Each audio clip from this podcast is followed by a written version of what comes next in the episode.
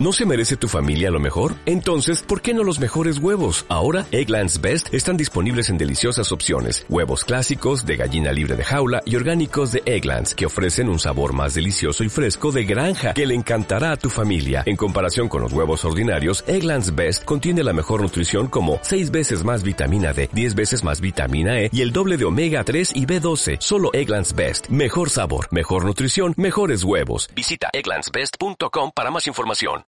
Greetings, ladies and gentlemen, and welcome to the greatest show on earth. Dead outside society.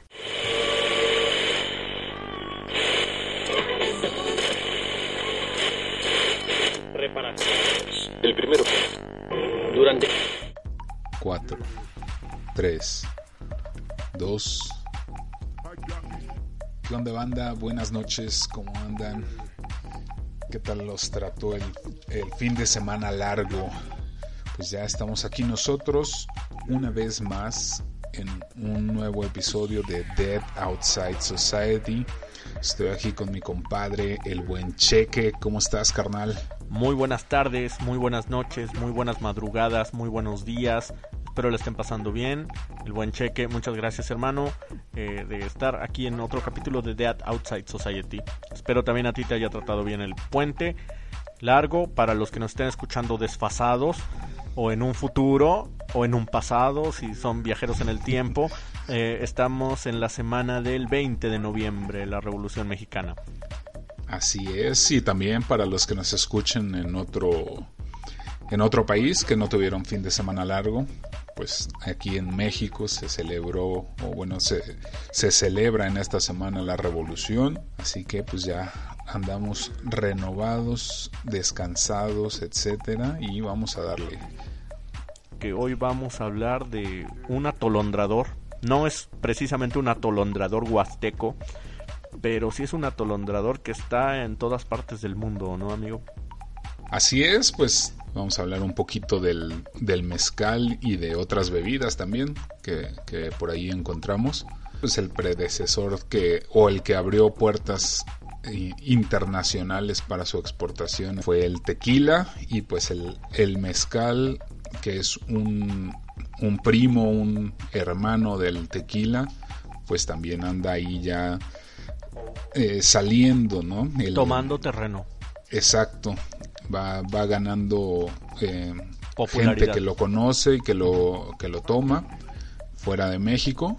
Y que pues al principio se, se tomaba igual que, que, como el tequila, ¿no? Como con una bebida de pues como de la clase trabajadora, pues ahora ya está como en un nivel un poco más más selecto, por así decirlo, digo, incluyendo todo este tipo de, de movimientos de eh, bebidas artesanales, etcétera, pues está ahí como que moviéndose en un, en un nivel un poquito más, al, más alto, ¿no?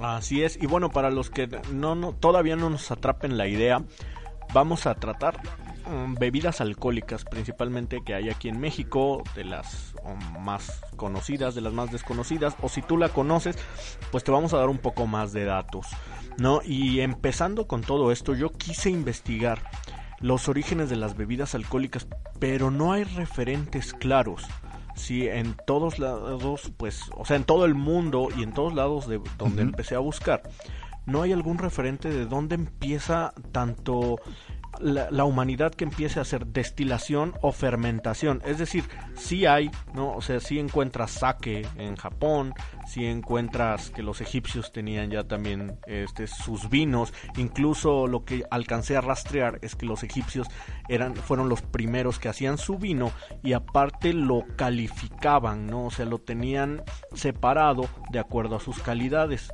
Sí, es decir, la mejor uva, eh, o sea, los mejores, incluso que estaban en botellas etiquetadas y su etiqueta precisamente venía diciendo, este viene de la región tal, de tal lado, de la cosecha tal. O sea, ellos ya eran los que empezaron a tener un trip pero no son los primeros, es decir, eh, que hacen esto de bebidas alcohólicas, ya sea, eh, como les digo, fermentadas o destiladas.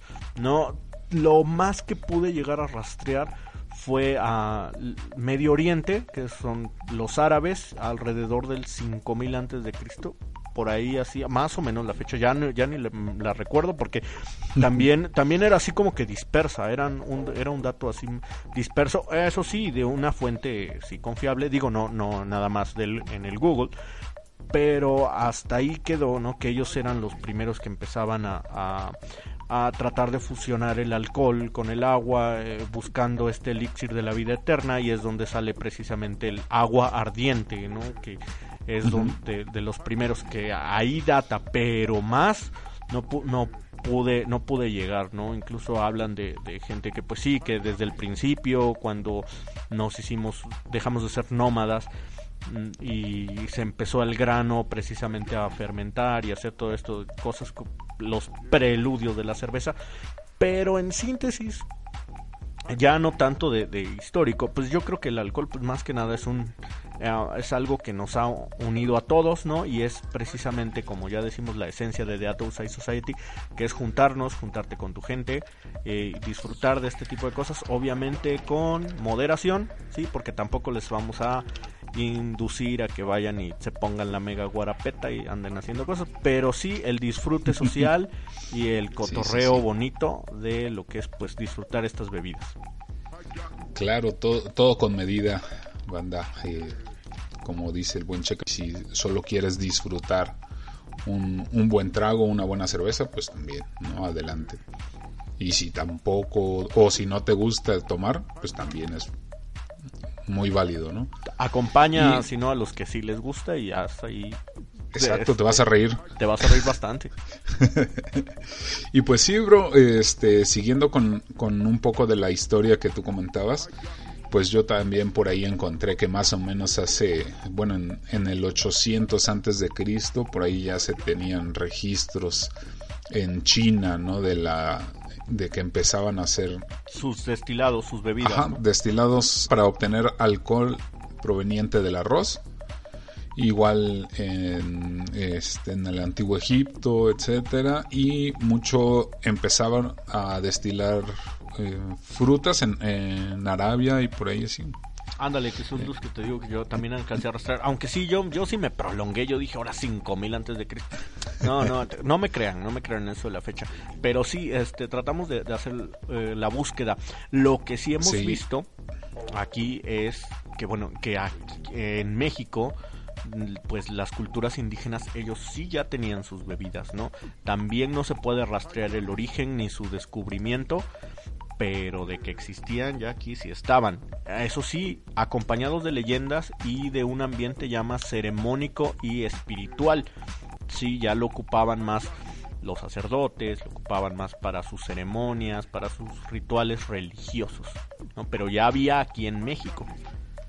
Sí, sí, sí, sí, pues este como dices, ¿no? Para la, para las ceremonias y todo esto que por ahí hay algún este en, museos y estos eh, lugares culturales hay por ahí algunas leyendas y, y datos sobre la, el consumo del, de bebidas alcohólicas ¿no? en, estos rituales que, tenían en, el, en, la época prehispánica y esto que pues se veían por ahí digo tomaban no recuerdo si es eh, el pulque no pero pues era donde veían los a los 400 eh, conejos y por ahí, ¿no? O sea, todo, todo eso del... En, el, en esa época ya se, se tiene un poco de registro de que hay bebidas que pues generaban un poco de, de distorsión en, en, el, en, las personas. En la mente de las personas, ¿no? y aquí, como bien dijiste, pues hay leyendas y hay eh, muchas historias prehispánicas en cuanto a las bebidas, como este que mencionas de los 400 conejos. Y su mamá, la mamá de los 400 conejos, que es, este data que es Mayahuel. Sí, es una de las diosas de aquí que tenemos de la borrachera. Eh, yo no encontré bien exactamente su relación, solo hasta ahí mencionan que su mamá, pero sí me puse a preguntar, bueno, a investigar y a preguntar acerca de, de Mayahuel, ¿no? Donde nace esta tradición de Mayahuel. Y me puedes interrumpir mientras me voy a echar todo el mi wiri wiri, amigo. Porque ya sabes. Y bueno, resulta que los dioses del panteón mexica estaban muy pues estaban reunidos discutiendo porque estaban viendo a su creación humana pues ahí un poco desdichado, ¿no? Ahí estaban ahí los hombres nada más haciendo sus trabajos y todo eso.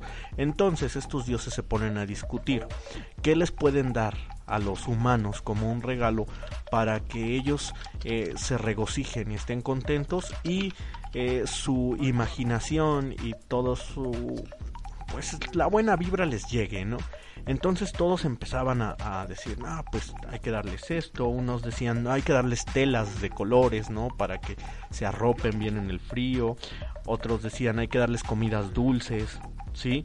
Pero Quetzalcoatl se acordó de una joven que tenía una planta mágica. Esa joven se llamaba Mayahuel. Entonces, Quetzalcoatl fue en busca de Mayahuel porque se escapa en la noche porque Mayahuel estaba protegida por su abuela. La tenía encerrada, por no decir secuestrada. la tenía, la tenía encerrada. En una torre. ah, casi, casi. Y la tenían que ir a rescatar. Casi, casi, sí. Las representaciones y ya yo creo, pues, con las influencias actuales, marcan a Quetzalcoatl, eh, pues, en una torrecita, hablándole a Mayahuel, ¿no? Y convenciéndola, ¿no? Diciéndole a Mayahuel, oye, este, te voy a llevar al mundo y quiero que les demos tu planta como un regalo para los hombres, ¿no? Entonces Mayahuel acepta y Quetzalcoatl le ayuda y los dos escapan. Y obviamente, pues en el escape y en la huida, ambos se enamoran, Quetzalcoatl y, Mayahuel. Y cuando llegan a la tierra, se convierten en un hermoso árbol que está hecho de dos ramas, ¿no? O sea, obviamente representando una rama a Quetzalcoatl y otra a Mayahuel. Pero la abuela de Mayahuel despierta al otro día, busca a Mayahuel y no la encuentra y entonces se va atrás de ellos, ¿no? Se va a buscarlos y llega al, árbol, entonces descubre que es Mayahuel con Quetzalcoatl unidos ahí por el árbol y pues la abuela corta la rama que es del lado de Mayahuel, la regresa a su forma original y porque México y los principios del gore y, de, sí de los principios del gore pues su abuela la despedaza no despedaza a Mayahuel y sus restos se los da de comer a sus hermanas sí a las hermanas de Mayahuel qué bonito qué bonita historia no sí sí sí ¿Qué pasó? ¿Ya tienen hambre? Ahí tengo. Así es, amigo. Entonces, pues sus hermanas se la comen, ¿no? Los se la comen a Mayagüel de Sin saber que era ella. No, no, no, sabiendo, sabiendo. Sí, sí, porque pues, México, amigo. Sí, sí, sí. Y entonces, dejan los restos ahí, eh, cerca del árbol. Y pues se van, ¿no? Ya dijeron, no, pues ya nada más el castigo, ¿no? Para Mayagüel. Entonces Quetzalcoatl, que estaba ahí en el árbol, regresa a su forma original toma los pedazos de Mayahuel y los entierra. ¿Sí? De estos restos es donde brota una planta, que es la que llamamos agave. ¿Sí? Sigue contando la leyenda que se viene una tormenta con relámpagos.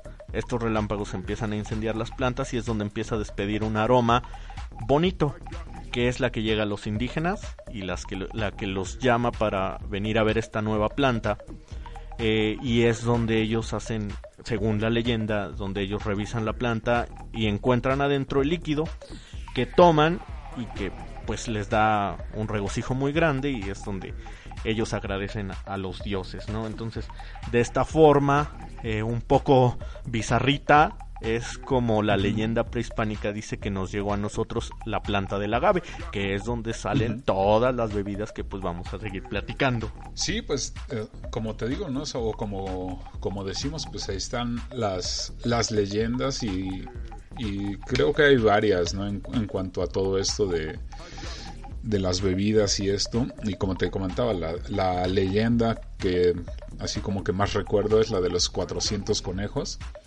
que este pues es eran los, los 400 conejos eran como 400 deidades, ¿no? De, que, que los consideraban como los dioses del pulque. Así es.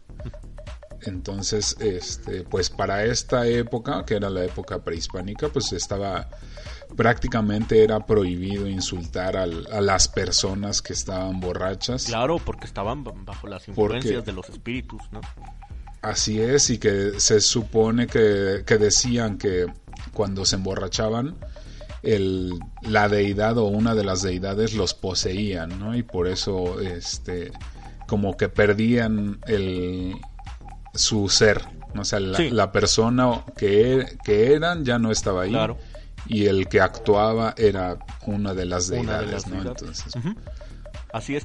Por eso, por eso a menudo se les perdonaba todo lo que hacían, etcétera. mira qué bonito. Y pues también Sí, sí, sí, sí. Y pues también, pues como que muchas personas empezaron a verlo mal, ¿no? Entonces también por ahí ya eran como mal vistos, como que, pues, obviamente, ¿no? Una, una persona que, que se emborracha y que pierde el control completamente de su ser, pues no, no hace muy buenas cosas, ¿no? Entonces, sí, actualmente también por ahí empezó a ser... Te llevan a, a los separos. ¿Cuál, cuál bendecido por la deidad, no? Exacto. No, pues el que estaba orinando no, era, yo, era, uno de mis cuatro. Totelcatl. Exacto, Totelcatl. Ajá, o algo así. No nos crean, amigos, este Totelcatl no existe, ¿eh? nada más se nos estaba trabando la lengua. Pero, como bien dice mi amigo, los 400 conejos, mm, toma el nombre de que 400 no son exactamente 400, estrictamente eh, se les llama así, ¿no? Se les llama los 400, pero 400 en, eh, representa lo incontable. ¿sí? lo innumerable. Entonces por eso les llamaban los 400 conejos. Como bien dice mi amigo, cuando te emborrachabas, bueno, te poseía el espíritu de los 400 conejos, pero había uno que dominaba y entonces era el que te hacía actuar de ciertas formas. Es decir, cuando no te has emborrachado y has llorado, reído, te has puesto mala copa, te has puesto agresivo, te dan ganas de bailar un cumbión bien loco, etcétera. Pinche cumbión bien loco. Exacto. Pinche cumbión bien loco. Y entonces es por, por eso que eh, daban esa explicación, que es era uno de tus 400 conejos el que estaba ahí eh, actuando, ¿no? Uno de ellos. Por eso decían que, bueno, también no todas las borracheras que tenías pues iban a ser igual, aunque yo sí conozco mucha banda que toma y siempre se pone igual. siempre es lo mismo. Entonces siempre es su mismo conejo, exacto, pero eh, ya, hay hasta hasta un mezcal que tomas, toma ese nombre, ¿no? Ya actualmente ven, he Así visto comerciado un mezcal que se llama Los 400 Conejos. este, no, Lo, no he tenido el gusto, ¿no? No he tenido el gusto, pero como bien decíamos, eh, creo que no, no sé cuál de los dos, o creo que son, varían, pero entre el pulque y el mezcal sí es sí son bebidas desde antes porque aunque dicen hay la teoría de que la destilación llegó con los europeos ya había registros de que sí había destiladoras aquí antes, porque pues el pulque es más como fermento, ¿no? podríamos decir fermentación. podríamos decir que se hace de otra forma que el, el mezcal, ¿no? Que es, que es un destilado, ¿no? De agave. Sí, pero sí, entonces eso es algo que llega a contradecir, bueno, no a contradecir, sino que nos, nos da a explicar que sí, es muy probable que sí, ya se hiciera mezcal aquí antes de que llegaran los españoles. Sí, pues por ahí ya debe, este, ya había como rastros, ¿no? Y como dices, el, pues el pulque estaba como del, dentro de los primeros eh, fermentados que, que hubo aquí en, en México y no sé si esté dentro de los primeros fermentados del, mundo, ¿no? Pero pues sí, es el pulque, se obtiene o se hace eh, sacando el aguamiel del, del agave mm. y que se pone a fermentar. Oh, ya, como la leyenda esta que dicen, que de ahí sacaron el, al, momento de, de, de encontrar las plantas, ¿no? Y bueno, al principio de la década es donde empieza Ciudad de México a llenarse de pulquerías, pero ya en las zonas más exclusivas, ya no en las zonas más a la orilla de, de, la ciudad, ¿no? Sino que empieza a buscar otro tipo de clientela, ¿no? El pulque y eh, estos negocios toman esa eh, aventura, ¿no? De llevar el producto a lugares que pues no era tan no eran tan conocidos y no sabían cómo iba a reaccionar la gente, ¿no? Sí.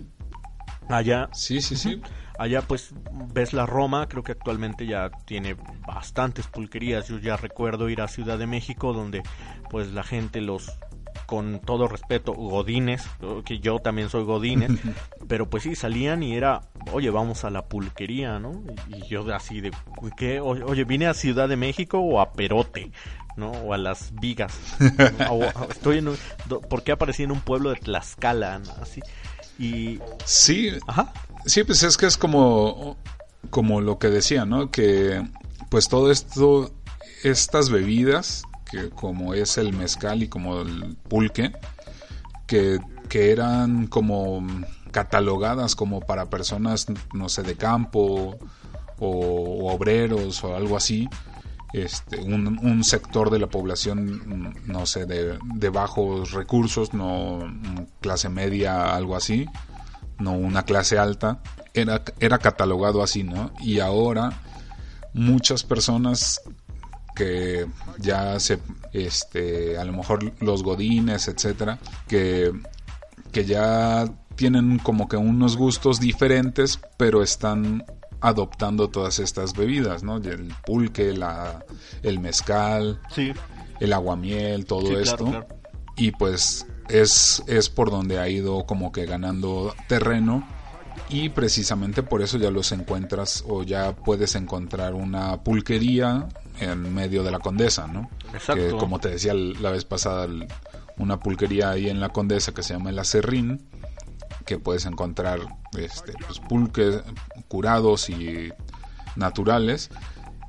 Y está pues, en la Condesa, que es una zona prácticamente eh, fresa, ¿no? Sí, sí, es una zona eh, que generalmente tiene otros objetivos, ¿no? O sea, junto a un Starbucks te encuentras pulque, ¿no? O cosas así. sí, exacto. Y llega a pasar, ¿no? Y obviamente pues salen nuevos eh, maridajes para el pulque, tanto maridajes de alimento como maridajes de, ingredientes, ¿no? Porque Yo tengo un conocido que le, gustaba con Red Bull el pulque y tú dices así de cómo, ¿no? incluso lo llegó a bautizar, es como Red Polk. ¿No? Y, le gustaba y dice, no, y pues es, es rico, ¿no? Sabe, bueno. y realmente, porque si vas a una pulquería tradicional, que está como te digo en los pueblitos así alrededores, sí tienes que hacer a un lado muchos prejuicios porque generalmente pues son en patios de casa como tú dices, de que son un poco más rústicas, ¿no? Y el pulque, eh, yo he visto fotos de, de, amigos que han ido y que me dicen, oye, mira, estoy en una pulquería tradicional. El pulque te lo dan en una cubeta, ¿no? O sea, en, una cubetita chiquita, ¿no? Y ahí te lo estás tomando y dicen... Sí, o en jícaras o algo en así. jícaras, exacto. Y dicen, no, y pues sabes que hay un pantle de tortillas con una salsa martaja, o sea, no de licuadora, sino de esta molida en molcajete nada más Dice, tú puedes pasar y agarrar una tortilla y echarle salsa y sal y comértela y pues va incluido con tu pulque. Y yo así de, ah, o sea que es así como que el papá de los botaneros, ¿no? Porque... Sí, exacto, pues es que, y, y como te digo, ¿no? O sea, que estaban como catalogados como bebidas para los obreros y pues era lo que, lo que comían, ¿no? O sea, más bien lo que tomaban en su hora de comida. Claro, claro, claro. Y pues bueno, es, llenador el pulque. ¿eh? Yo mm, creo que antes de que te ponga, o sea, antes de que te atolondre un poco la cabeza, te llena. Este, y bueno, dicen que sigue fermentando adentro, que es cuando poco a poco te va haciendo el efecto, ¿no? Adentro del cuerpo, ¿no? Es donde sigue fermentando y es donde ya te empieza a empezar a dar las patadas al cerebro, ¿no? Sí, pues, y es bastante fuertecito, ¿no? O sea, si te tomas, no sé, unos tres o cuatro eh, pulques, pues ya te, ya te andas mareando un poquito. Sí, yo me imagino que como es un poco artesanal, eh, no es tan certero el grado de alcohol que tiene como la cerveza. En el pulque pues dicen que no es tan fácil, ¿no? Porque es artesanal, se hace de forma muy rústica y eh, oscila entre el 2% al 8% de alcohol. O sea, entonces te puede llegar a tocar uno bien macizo o uno que esté así o muy tranquilo. El problema es que bueno, no podemos, no es exactamente podemos medirlo, ¿no? Así si eres de los eh, puristas estrictos que no no puedo tomar más de 3.1 de alcohol.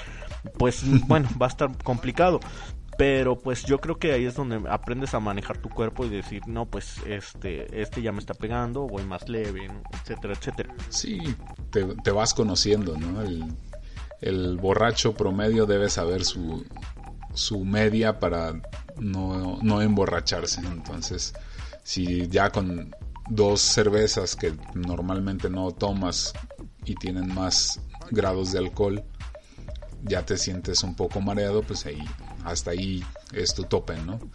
Y si te con cuatro pulques todavía no te sientes mareado, pues no hay, no hay tanto problema. Claro, claro. Y bueno, fíjate que tratando de cerrar esto del tema del pulque para pasar a otra bebida, yo rastreo en una página que se llama Vice, okay, que bueno, ha tenido un poco de boicot. Pero ahí es donde dicen que los punks fueron los que empezaron a sacar el pulque, ¿no? De, de ahí y empezar a difundirlo. Eh, yo sí lo vi con mis propios ojos porque cuando era chavo iba yo a eventos que eran pues de graffiti o de donde empezaba toda esta cultura un poco más underground, un poco más tribus urbanas y todo eso, sí había pulque, ¿no? O sea, entonces la banda sí compraba pulque. Ahí de hecho casi casi fue donde lo conocí fuera de mi casa, ¿no? O sea, yo llego ahí con, con esta banda y ves a tus cuates y a banda joven, porque te estoy hablando de hace 16 años, que ya estaban tomando pulque, ¿no? Y eran chavos. Y, pues era muy normal y, te instaban a decir, no, no, toma pulque, toma pulque. Y entonces, eh, realmente sí lo vi con mis, con mis propios ojos este reportaje de Vice, ¿no? Entonces, ellos dicen que pues en las tocadas punk o en las tocadas rockeras, en las tocadas urbanas de, de, pues, esto de banda, eh, eh, este, em, preferían venderte pulque antes que vender chela. Sí, esto contrarrestando al boicot y a la leyenda urbana que tenemos de que las cervezas fueron las que empezaron a desprestigiar el pulque. ¿sí?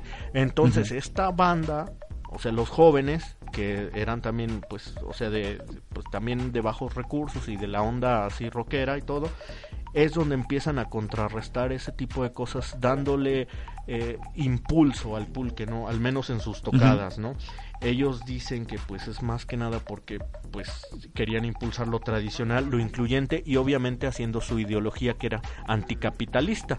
Sí, ya ves que los punks sí. nos tocaban, a mí también me tocó ver punks que te decían no tomes coca, este no le contra del sistema. Ándale, ándale, ajá, ¿por qué le compras a esos transnacionales, no? Y todo eso.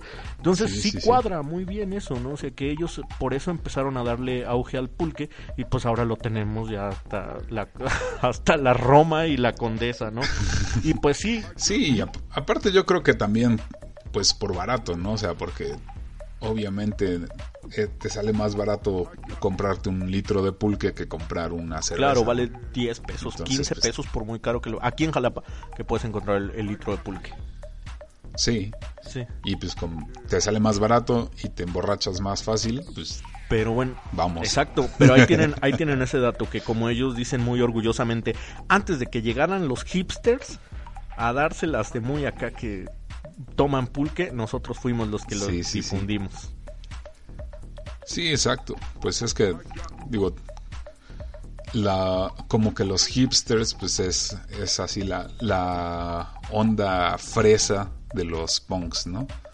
porque es prácticamente lo mismo. Oh, sí, sí, buscan, también el anticapitalismo, sin meternos, no, tanto sin meternos el anticapitalismo o ir en contra del sistema o ir algo así más rudo, sino que más o menos buscan cosas que no están en, en tanto auge, ¿no? O sea, como que son diferentes.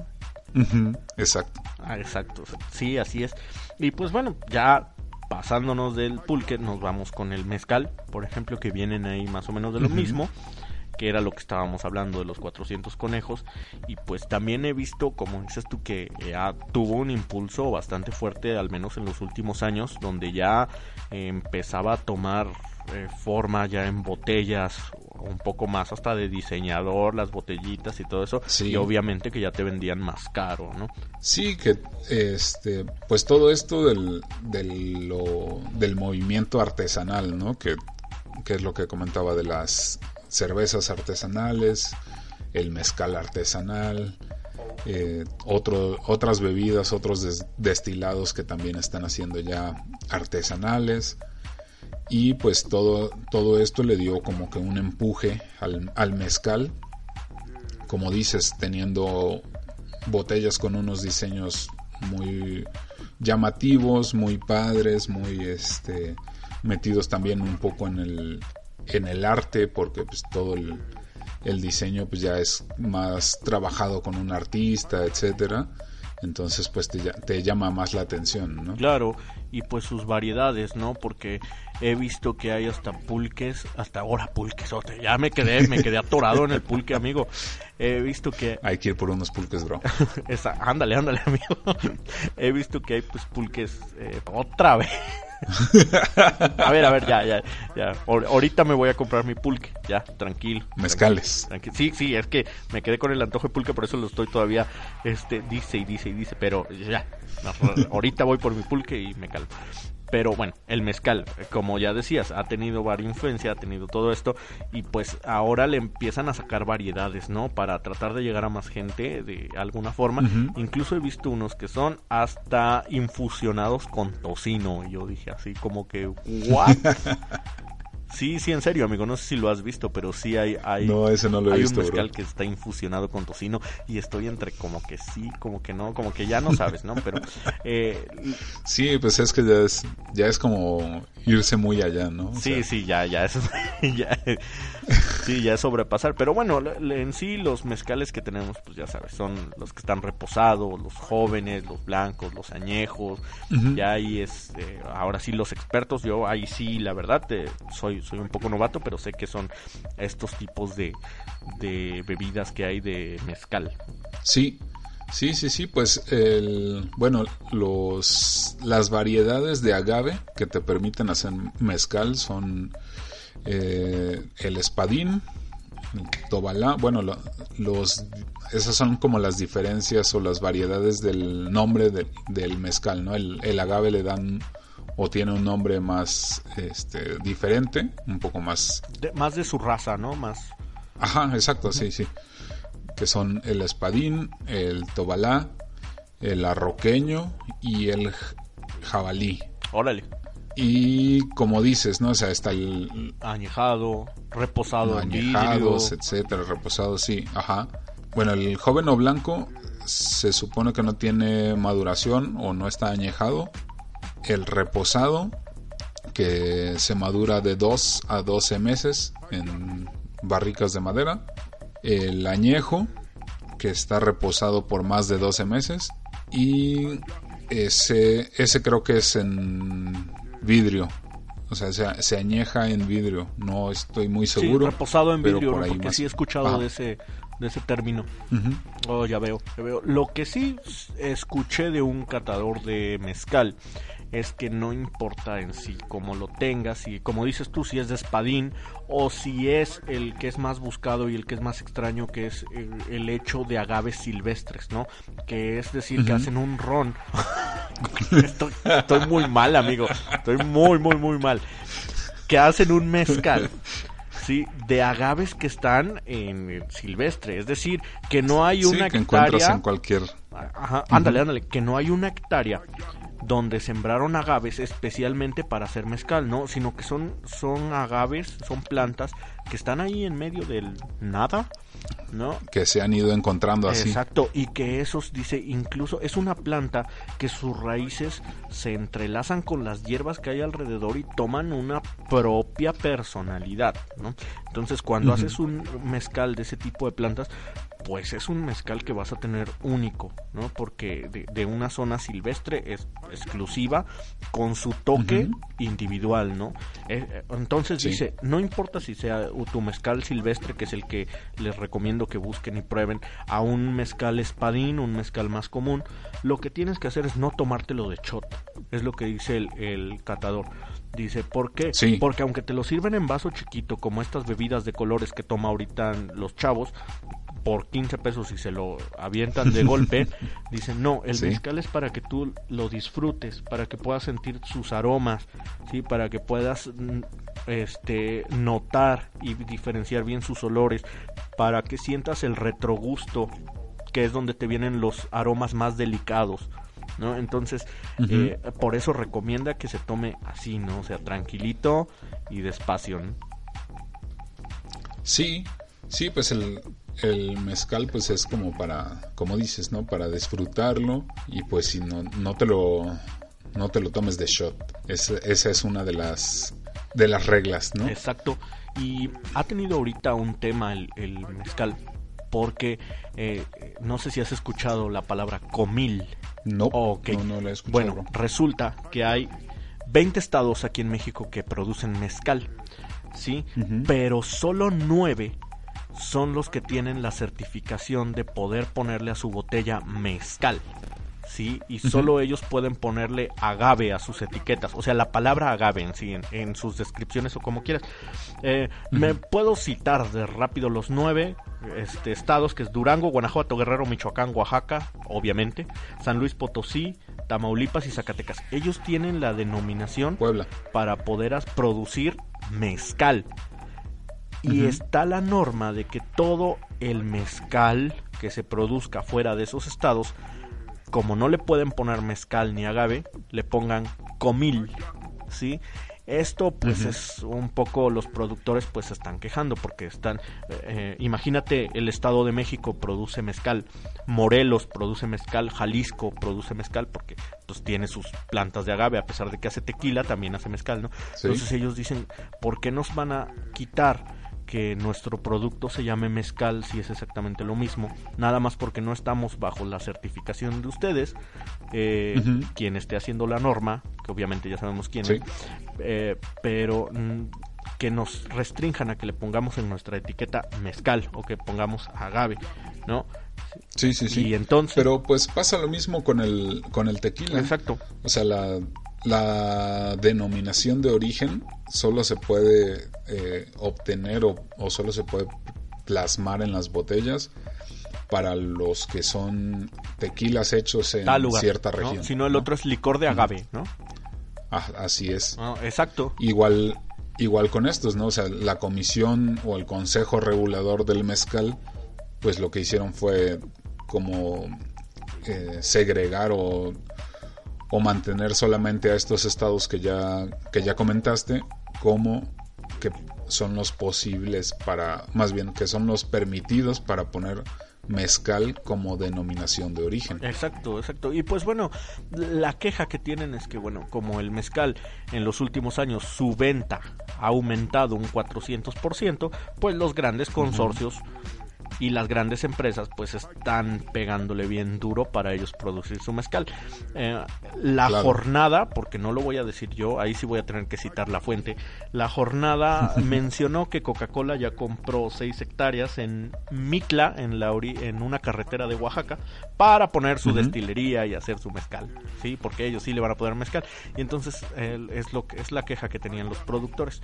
Pero bueno, eh, en fin, eh, esto es un adicional al, al tema del, del mezcal sí, y ya es meterse como en un en una tema en un tema más delicado, sí más polémico. Lo que me gusta es saber que aumentó 400% la venta del mezcal. Eso sí está padre porque estamos estamos consumiendo ya las cosas más este más de, aquí, ¿no? Locales. Lo, más locales, como decíamos la otra vez, eh, más chauvinistas, ¿no?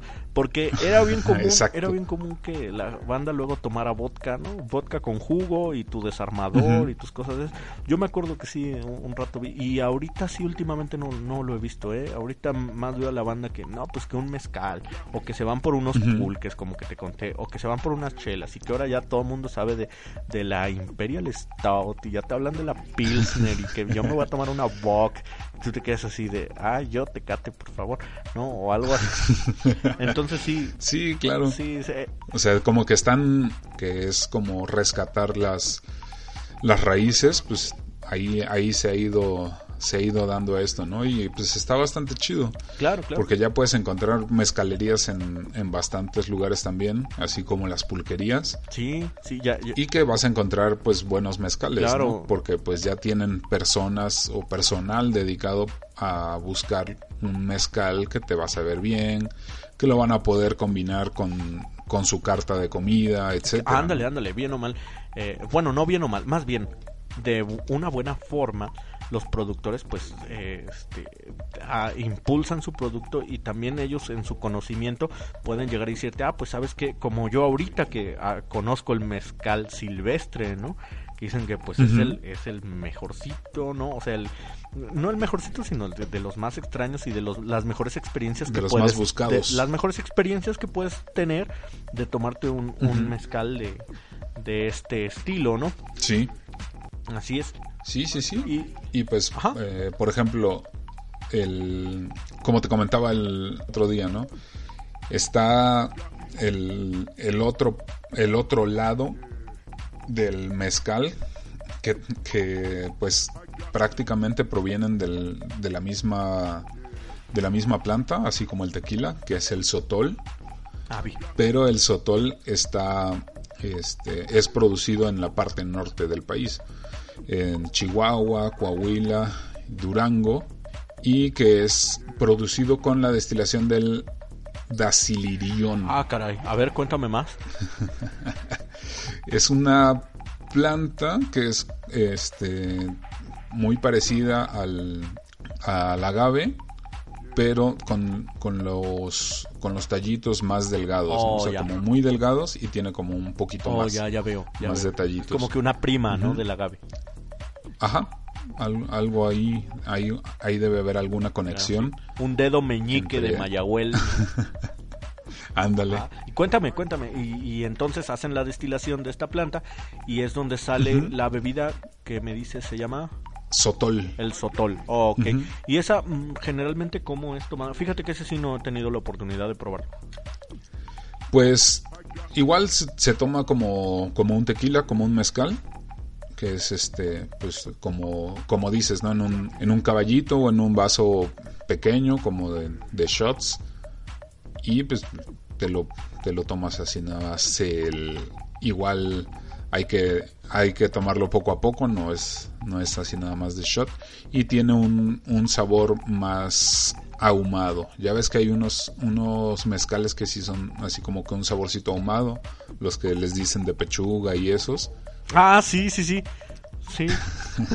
que, tienen, que tienen un saborcito así ahumadito. Sí, lo, sí los he probado.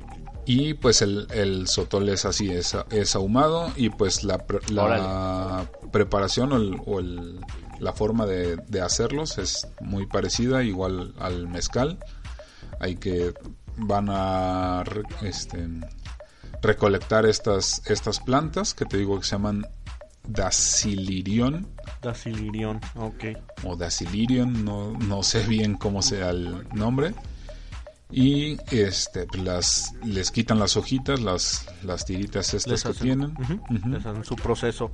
Exacto, se, se preparan, bueno, hacen un, hacen un horno que, que es en, el, en la tierra, un hoyo en la tierra se, se meten a cocinar, a, a, cocer las, las cabezas, que es la parte redondita que ya queda después de quitarle todas las hojas.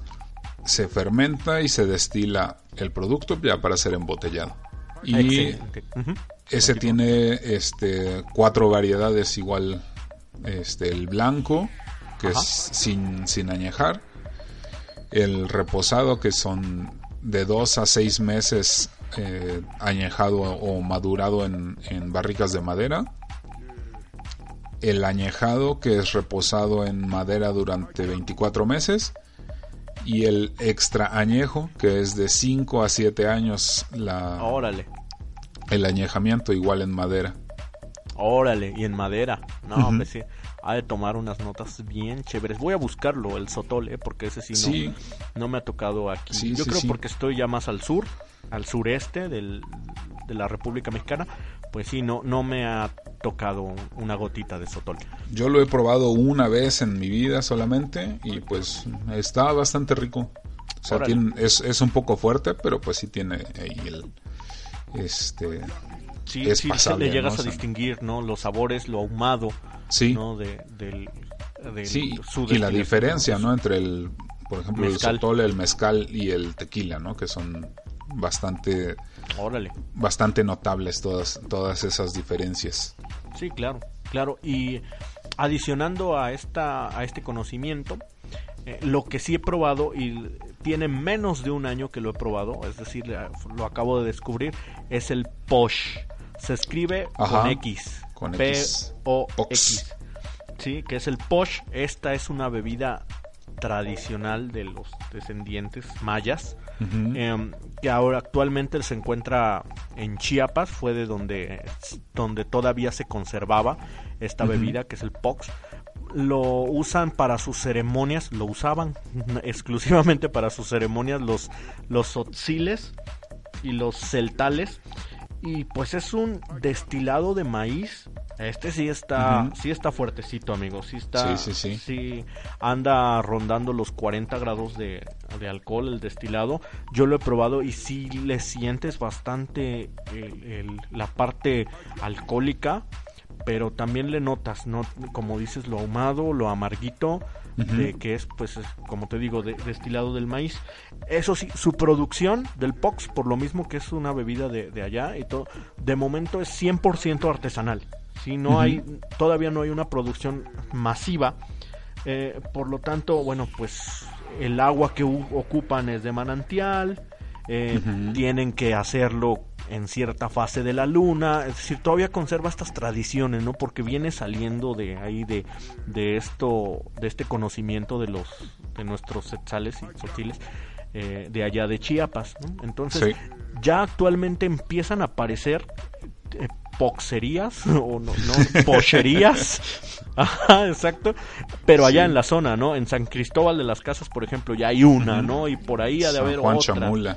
empiezan a salir porque te digo es una bebida ritual no o sea era una bebida ceremonial que tenían los utziles sí Le- eh, posh el, este pox eh, su definición a, a las palabras más conocidas es medicina o curación, ¿no? Y esta bebida ritual pues era se la tomaban cuando tenían alguna dolencia, ¿no? Cuando tenían alguna molestia, pues echaban uno que otro se echaban un par, ¿no? Uno que otro. Se- echaban dos traguitos de eh, de, este, de esta bebida que es el posh si han tenido la oportunidad de probarla entonces también tenían su onda de que pues era la conexión entre el mundo material y el mundo espiritual no por lo tanto esta bebida el pox bebida alcohólica bastante alcohólica servía tanto para curar enfermedades y era como un bálsamo para el alma no era lo que decían los los indígenas de ese tiempo Ajá. Actualmente, como te decía, pues ya en estas pocherías, en estas eh, tiendas de, de POX, eh, pues ya hay versiones incluso con frutas, Ajá. sí, que ya, ya un poco para hacerlo más eh, a gusto de todos los paladares, porque te digo, pues realmente si lo tomas así como, como es, que es en un, o sea, no de shot también, bueno, eh, pero en vasito chiquito y, y, pues bueno, sabiendo que te va a dar la patada alcohólica al gusto, o sea que va a ser de las primeras cosas que sientas, que es la parte etílica de la bebida, eh, pues sí, ya lo, lo están ahorita, lo están como que, te digo, lo están trabajando apenas, ¿no? Porque es una bebida que no tiene mucho que, que se empieza a dar a conocer. Sí, como que apenas lo están dando a conocer, ¿no? Sí, como te digo, yo que pues rondaba en, eh, con gente que pues le gusta tomar, eh, no lo conocía. Eh, Sí, no, no. Por no decirles borrachos a mis amigos, Pero eh, te digo, realmente lo acabo de Bebedores sociales, bro. ándale, ándale, claro, claro. Nos sentamos a platicar y este, intercambiar conocimiento, ¿no? A cambio de tributo, de POX. Eh, y aún así, fíjate que donde lo vendían, este pues no toda la gente sabía no porque este pues es un, un, bar que conozco ahí en el centro que se llama La Revuelta, un saludo para mis amigos de La Revuelta, y ahí venden POX, ¿no? Y entonces también ellos eh, le dan impulso, ¿no? A este tipo de, bebidas que son locales, porque sí, yo lo conocí porque afuera le pusieron un letrerote, así que dice, ya tenemos, POX, 30 pesos, ¿no? Y pues el letrerote tú llegas y dices, oye, ¿qué es eso de POX? y te, no, pues es una bebida destilada de maíz que no sé qué, que quieres probarla, y yo, ah, pues jalo, ¿no? Eh, así fue como lo, como lo, llegas a conocer, ¿no? Así que muchas gracias a todos estos difusores de, nuestras bebidas locales, ¿no? Sí, exacto, pues eh, es este, pues es la forma, ¿no? De, poder llegar a conocer esta, estas bebidas, esto, eh, pues cosas nuevas, ¿no? O sea, así como bebidas también debe haber comida y otras cosas y no simplemente bebidas alcohólicas, también hay otras otro tipo de bebidas que son eh, de, de la época prehispánica o de de nuestro de nuestros ancestros, y que no este como que les, les dejamos de dar importancia no porque pues obviamente lo que nos enseñaba la tele era lo que, lo que nosotros queríamos. Claro, tienes mucha razón, amigo, ¿eh? Tienes mucha razón. Por eso es que tenemos a lo mejor este déficit de conocimiento local. Yo, por ejemplo, no he probado el tejuino, que creo que sí es alcohólico también, ¿no? Pero ya un poco más leve. No he probado el tejuino. No he probado una bebida de Tabasco que dicen que también es muy famosa. Esta sí no es, este... Eh, no es alcohólica, pero es que le echan cacao, creo, no recuerdo. ¿El pozol? Pozol, ándale, ándale, el pozol. El pozole este tampoco lo he probado. ¿Tú crees si son bebidas como dices tú aquí, este, más locales, aunque no son alcohólicas? Sí, sí, sí. O sea, no, no necesariamente tienen que o tenemos que hablar de, bebidas alcohólicas, ¿no? este, por ejemplo. El, golpe alcohólico, ¿no? De Pox. tú, ya, no, ya basta, ¿no? Ya. Pox, mezcal, tequila, pulque, no, ya, cámbiale. Sí, sí, sí. No, sí, sí. No, pero digo, o sea, está, está bien, ¿no? O sea, dar, dar a conocer todo, toda esta eh, abanico de, de, posibilidades o de bebidas diferentes, pues está bien para que, para que los que no los conocen o los que les llame la atención, pues vayan, prueben y, y conozcan, ¿no? Que también se, se documenten también un poquito de lo que es cada cosa. Y como dices, si hay algún bar, por ejemplo, este que en el que probaste el Pox Posh este que lo está fomentando, que te está explicando cómo está hecho, el, de dónde viene, etcétera, pues está bastante chido. Porque no nada más vas y lo vas y lo pruebas, ¿no? O sea, ya te dan una explicación de, de todo lo que envuelve esta bebida. Claro, claro. Exacto, exacto. Y, y, pues sí, como dices, o sea, no, no, no me pidieron que le diera yo promoción, uno se acuerda, la revuelta patrocínanos, pero este, eh, pero fíjate que sí le da impulso, por ejemplo, a bebidas artesanales. Tiene un catálogo de bebidas artesanales muy grande, al menos aquí en Jalapa, ¿no? Y este y a este tipo de, de bebidas, ¿no? Que es este el Pox, ¿no? Yo la verdad es que no lo he encontrado en otro lado sí, más que creo que un, alguien me dijo, pues, si quieres yo te vendo, pero dije, no, no vaya a ser que, me estén dando caña y, me lo le cambien la etiqueta, le pongo Pox, ¿no? Posh, perdón, ajá, Posh. Pero sí, sí, sí. Así es, amigo. Y entonces, fíjate que ya, este, adicionando esto, no sé si, si quieras agregar algo más. Pues sí, te, bueno, te iba a comentar ah, del, ya que ya que dijiste del pozol, también ah, ajá, que no he probado. A ver, cuéntame, cuéntame. Hay otra bebida que se llama tejate. Oh, que es con preparada con maíz y cacao.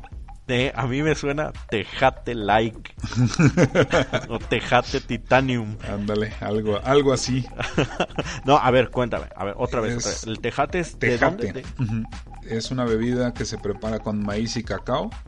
Es de Oaxaca y también es este pues prehispánica se prepara en ollas de barro con harina de maíz tostado, semillas de cacao, huesos de mamey y ah, flor de cacao. Órale, a ver otra vez, es eh, maíz.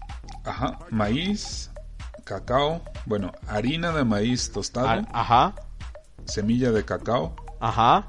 Huesos de mamey. Ah, que ese sí es el que está bien raro. Y flor. Ajá y flor de cacao. flor de cacao. Oh, ya. Me suena como a, no sé si hace tiempo leí este Nacidos para correr y mencionaban también una bebida que hacen del pinole, ¿no? Que el pinole viene siendo al final de cuentas esto igual que esa que dices, bueno, sin el hueso de mamey, que es el maíz tostado y pulverizado, ¿no? O sea, hecho harina a, veces con un poco de cacao, ¿no? Aunque bueno, en el norte creo que no tienen, no es tan fácil que tengan cacao, ¿no? Pero sí el, pinole, que, también es lo que mencionaban en el libro, que era lo que tomaban los rarámuris para andar corriendo durante días. Excelente. El pinole sí lo he probado, fíjate, ese sí, sí me late.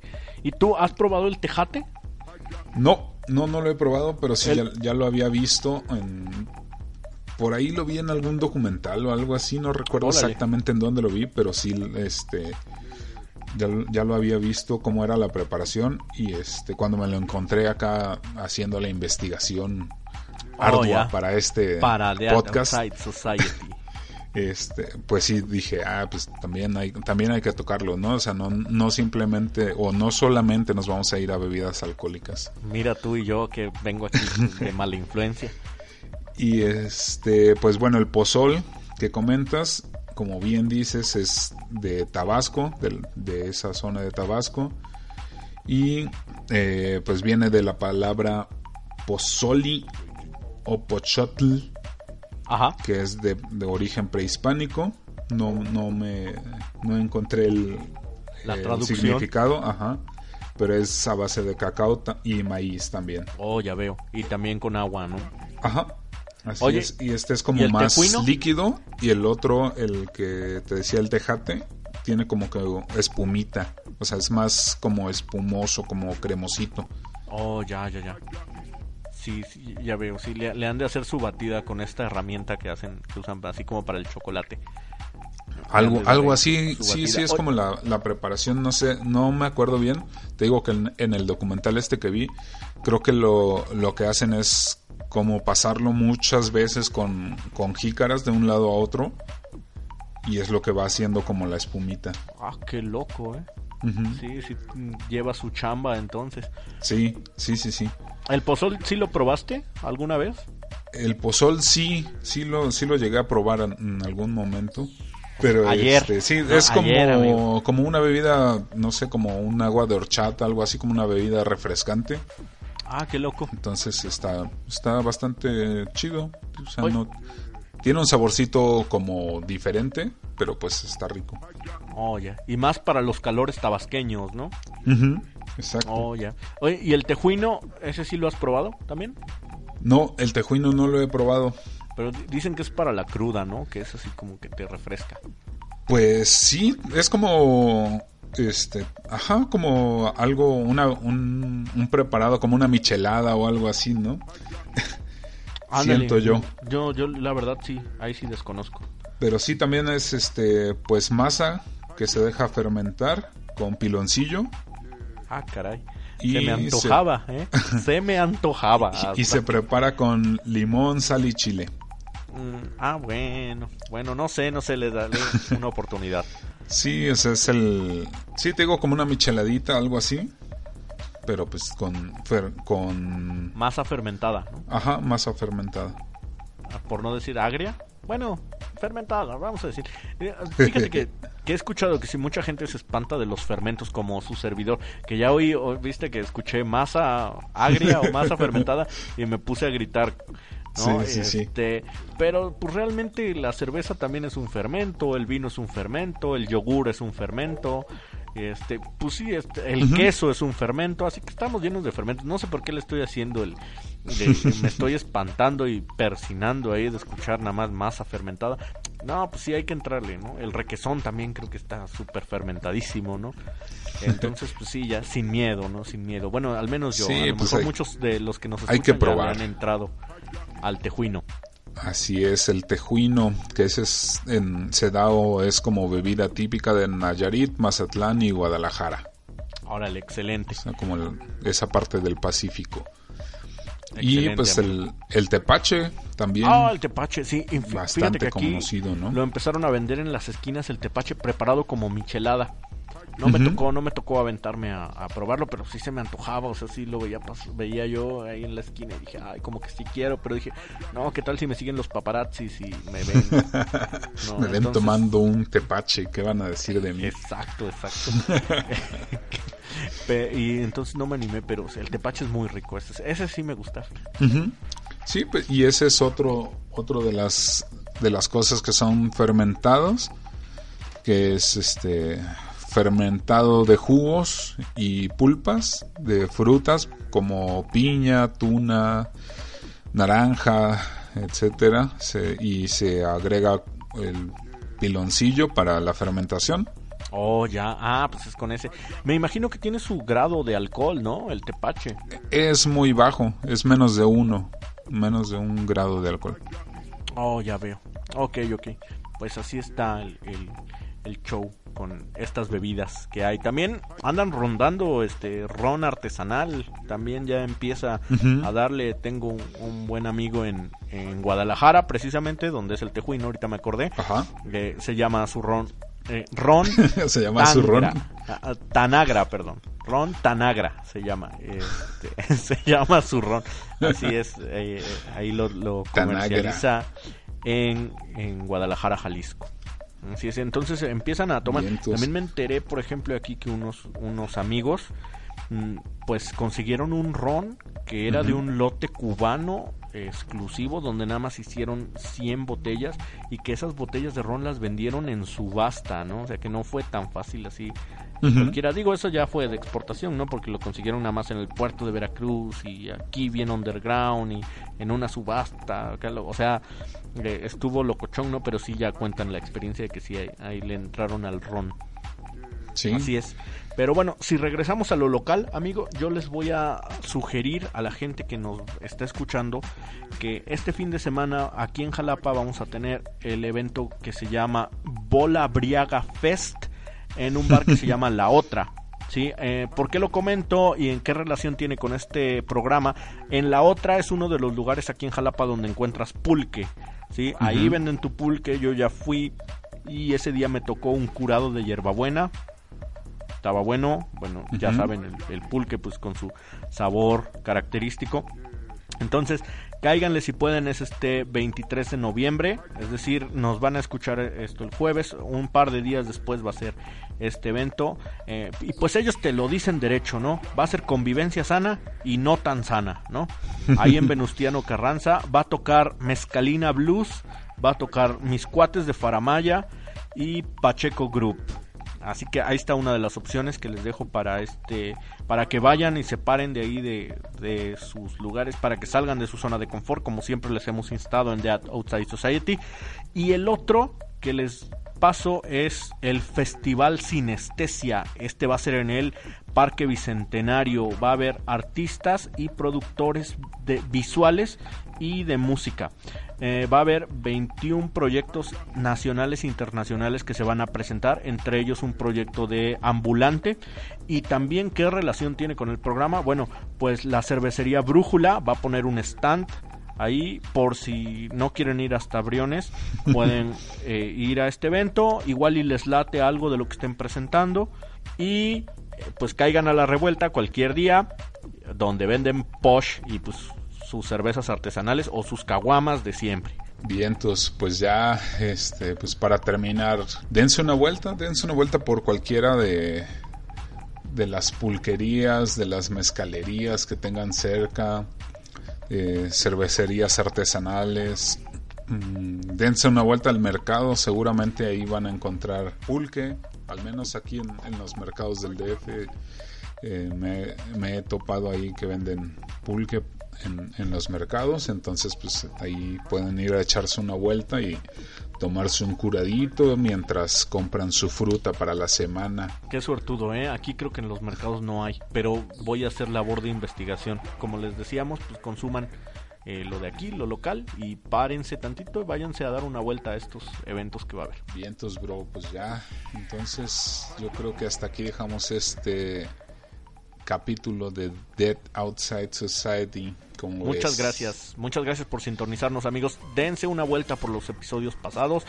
Hay buenas, buen material, hay buena información y pues los esperamos de nuevo la siguiente semana. Que tengan una buena tarde, una buena noche, una buena madrugada, un buen día, como sea que nos estén escuchando. Gracias, mi buen Richard. Gracias, bro. Pues ahí estamos, banda. Hasta luego. Chao. Dead outside society. Attention passengers, we've now reached our destination. We hope you enjoyed the flight and have a nice day.